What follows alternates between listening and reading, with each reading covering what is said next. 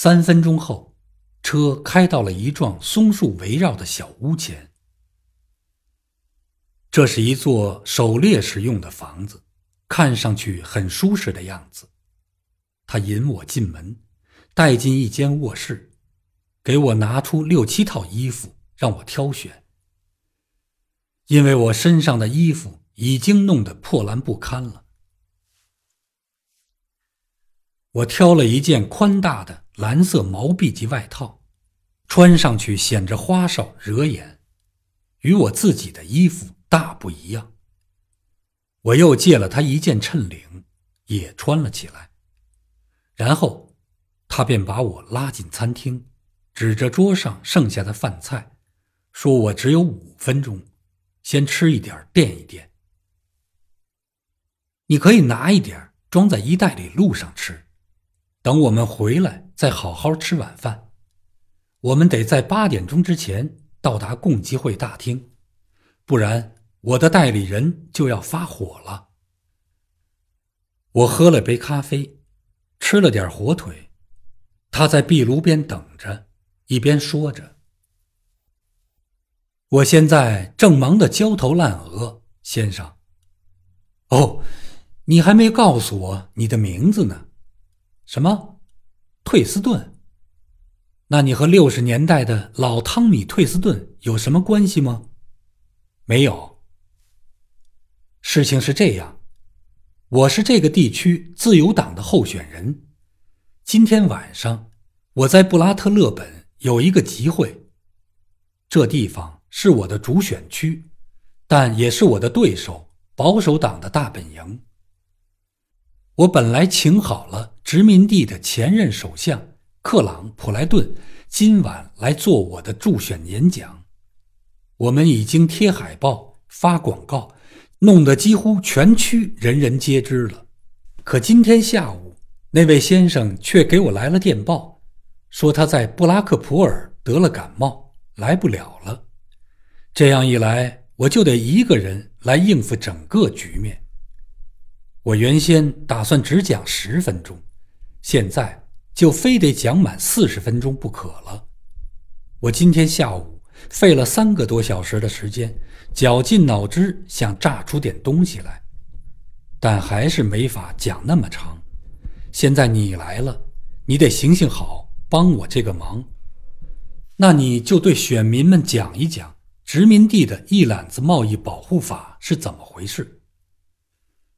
你们那儿人人都有讲话的本领，上帝保佑，我要是有这点本领就好了。我会永远记住你的帮忙的。自由贸易是怎么回事？我一窍不通。但我现在没办法推辞，我有求于他啊。我这位年轻的绅士朋友也真是急昏了头，竟荒唐到要我一个刚刚死里逃生，又毁掉了价值一千英镑名车的陌生人，马上为他做助选演讲。而我有求于他。已容不得我再想这有多荒唐，无法再推三阻四了。好吧，我于是说：“我演讲可不怎么行，不过我可以给他们讲一讲澳大利亚的情景。”这话一出，他立刻如释重负，高兴的连连向我道歉。他借给我一件驾驶服。也没问我怎么开车旅行，也没自备一件，就开车上路了。在尘土飞扬的路上，他絮絮叨叨的对我讲述他经历的种种琐事。他说他是个孤儿，是叔叔带大的。他好像没讲他叔叔的名字，只说他是内阁里的官员，在报纸上可以读到他的讲话等等。他从剑桥大学毕业后，就去周游世界。后来因为无事可做，他叔叔便建议他从政。他好像并不倾向于任何一党。两个党里都有好人，他轻松地说，也都有不少坏蛋。我是自由党，因为我的家族一直都是辉格党人。其实他对政治并不很热心，却有很多其他的爱好。他发现我懂一点赛马，便喋喋不休地说起如何在赛会上投注。他还有种种计划，要提高他的射击水平等等。总之，这是一个单纯、正派而又稚嫩的年轻人。我们的车子开过一个小镇时，两名警察示意我们停车，还用手灯照了照我们。对不起，哈里爵士，其中一个说：“我们接到指示，要查找一辆汽车，说的样子和你们的车有一点点相似。”没事儿，我的主人答道。我心底里却在感谢上帝，保佑我碰巧躲过了这一关。这以后他就没再说话。看来一门心思在琢磨他晚上的讲演。他嘴里嘟哝着，目光呆滞，一副失神的样子。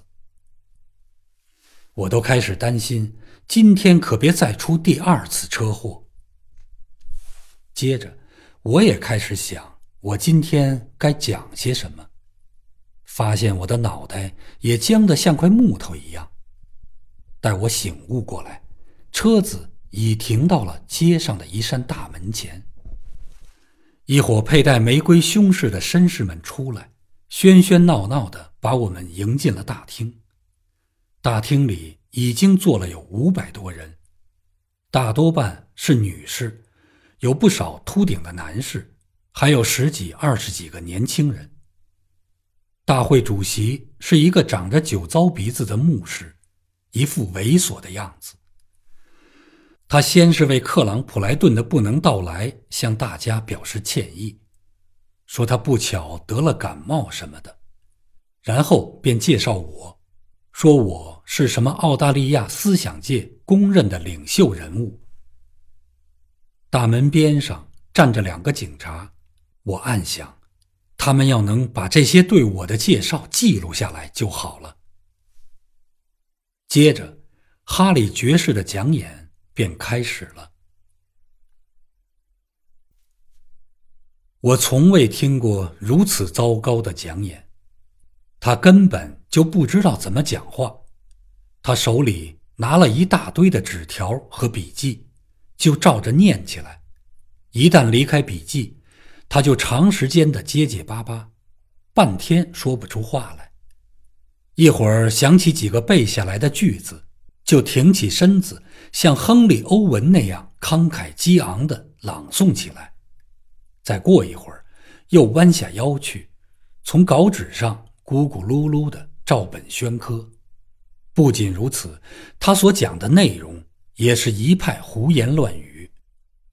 提到当前所说的德国威胁时，他竟说这都是保守党人的臆想，是他们发明出来。愚弄穷人，剥夺他们的权益，阻挡社会改革浪潮的舆论，而组织起来的劳工已识破了他们的伎俩，对他们报以轻蔑和唾弃。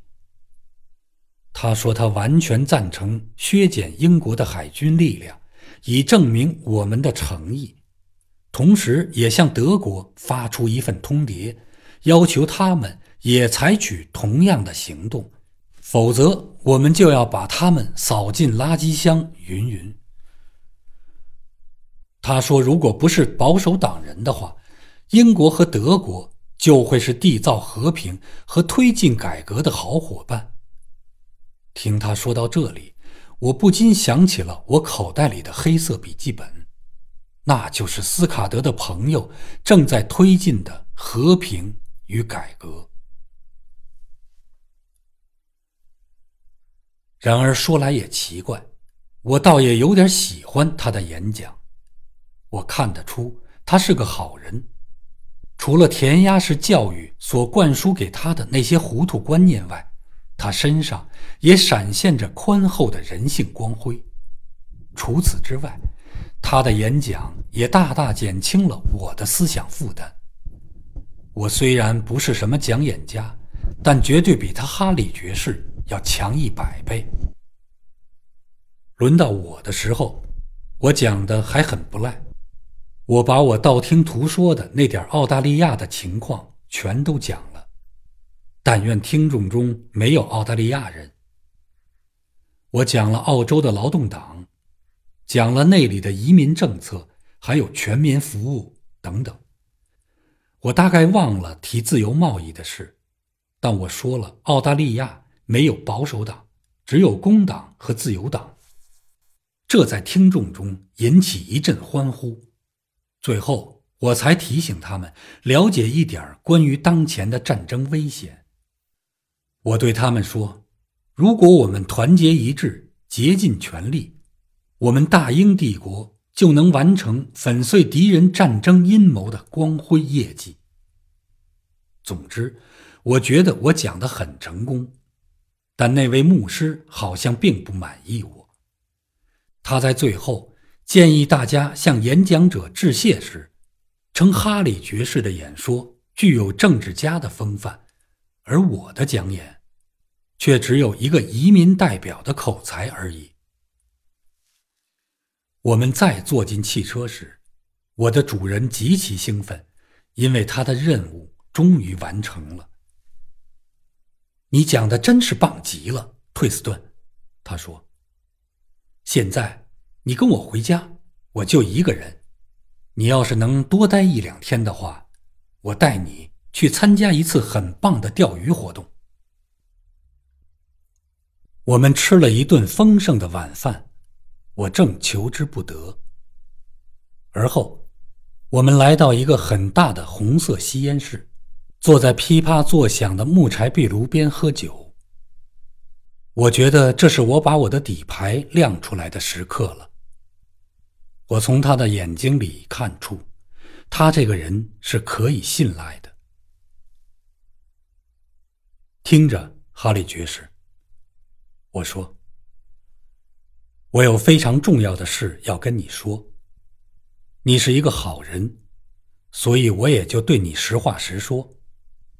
你今晚的那些害人的无稽之谈。究竟是从哪里听来的？他脸色都变了。我讲的真那么糟吗？他丧气的问道。也许内容有点单薄，不过我都是从《进步》杂志和我的代理人寄来的小册子上摘引来的。但是，德国人会跟我们打仗吗？不出六个月。你就不需要再问这个问题了。我说：“给我半小时，注意听，我这就给你讲一个真实的故事。”我现在还记得那间敞亮的大屋子，墙上挂着鹿头和旧照片。哈利爵士神色不安地站在壁炉前的石板上，我则靠在躺椅上。向他徐徐述说。这时，我好像变成了另一个人，在一侧倾听着我自己的声音，仔细掂量着我的故事是否真实可信。这是我第一次把我了解的全部真相原原本本的告诉别人。当我把心里藏了许久的秘密全部讲出来之后。浑身感觉无比的轻松。我没有隐瞒任何细节，我对他讲了斯卡德、宋乃公那个小记事本以及我逃往加洛维地区等等所有的情节。他听得激动起来，在壁炉前不停的来回踱步。现在，你知道了，末了。我说道：“你带回家来的是一个波特兰谋杀案的逃犯，你现在有责任赶快去报警，把我交给他们，这样我也就活不了多久了。我被抓起来一两个小时后，就会出现什么意外，我就会被一把刀当胸刺死。当然，不管怎样。”这都是你作为一个守法公民的责任。或许一个月后你会感到后悔，但你现在没有理由去想这个，对吧？他用明亮镇定的眼神看着我。你以前在罗德西亚是做什么的，汉内先生？他问我。采矿工程师。我答道。钱挣得光明正大，工作也很有意思。看来，这个工作没把你的神经搞得脆弱不堪，是吧？我笑了起来，哈哈，没有，我的神经坚强的很。说着，我从墙上取下一把猎刀，学着马绍那人的古老把戏，把刀子抛到空中，又用嘴接住。证明我的神经相当稳定。他看了我的表演，接着说：“我不需要你的证明。我也许在讲台上是个外行，但我看人还是很内行的。你既不是杀人犯，也不是傻瓜。我相信你说的都是实情。我决定支持你。你说吧，你要我做什么？首先。”我必须在六月十五日前设法与政府人士接触。他捻了捻胡须，说：“这可能不行。你这是外交部的事儿，我叔叔管不着，而且你也绝不可能让他相信你。不过，我有个更好的主意，我来给外交部的常务秘书写一封信，他是我的教父。”也是最恰当的人。信里要说些什么？我让他坐在桌边，按我口授写下来。信的大意是说，如果六月十五日前有一个叫退斯顿的人来找他，请给予热情帮助。还说了，这个退斯顿会说出“黑石头”三个字，并用口哨吹安妮劳利这支曲调作为暗号。来表明身份，很好，哈里爵士说：“这个办法很妥当。还有，我教父的名字是瓦尔特·布里万特爵士。你得在圣灵降临节前后到他的乡间别墅去见他，就在肯兰纳河上，靠近阿斯廷威尔的地方。好了，就这样了。接下来还要我做什么？”你身材跟我差不多，把你最破旧的花呢外衣借我一件吧，什么样的都行，但一定要与我下午车祸中毁掉的那件完全不同。还有，请给我找一本本地的地图，给我讲讲这儿的地理位置。最后，如果警察到这儿来找我，你就领他们去看我那辆摔坏在峡谷里的破车。要是黑石头那拨人来了，就说我见过你以后，便上了特别快车往南去了。他给我拿了衣服和地图，余下的事也答应一一照办。我把剩下的胡子剃得干干净净，穿上了老旧的混色毛呢外套，从地图上弄清了我现在在什么地方，也弄清了另外两件事。第一是从什么地方可以坐上南去的火车？第二是附近最荒僻的地方在哪里？然后，我合衣躺在了吸烟室的椅子上睡着了。两点钟时，哈里叫醒了我，把睡眼朦胧的我领了出去，走进了满天星光的黑夜，又从工棚里找出一辆破自行车，交给了我。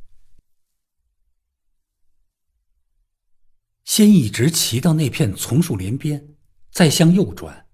他嘱咐我：“天亮时，你就应该到山里了。把车子扔到沼泽里，然后步行往草原里走。想办法混在牧羊人堆里，待一个礼拜都不成问题，就跟你在新几内亚一样安全。”我使劲蹬着自行车，骑上陡峭的沙石山路。直到东方发白，天将破晓。到晨雾散尽，太阳快要升起的时候，我发现自己到了一片宽阔的绿色高地。放眼四望，都是向下延伸的峡谷。更远的地方是蔚蓝色的地平线。人在这高处，至少有一点好处：我可以早早的发现从任何方向前来的敌人。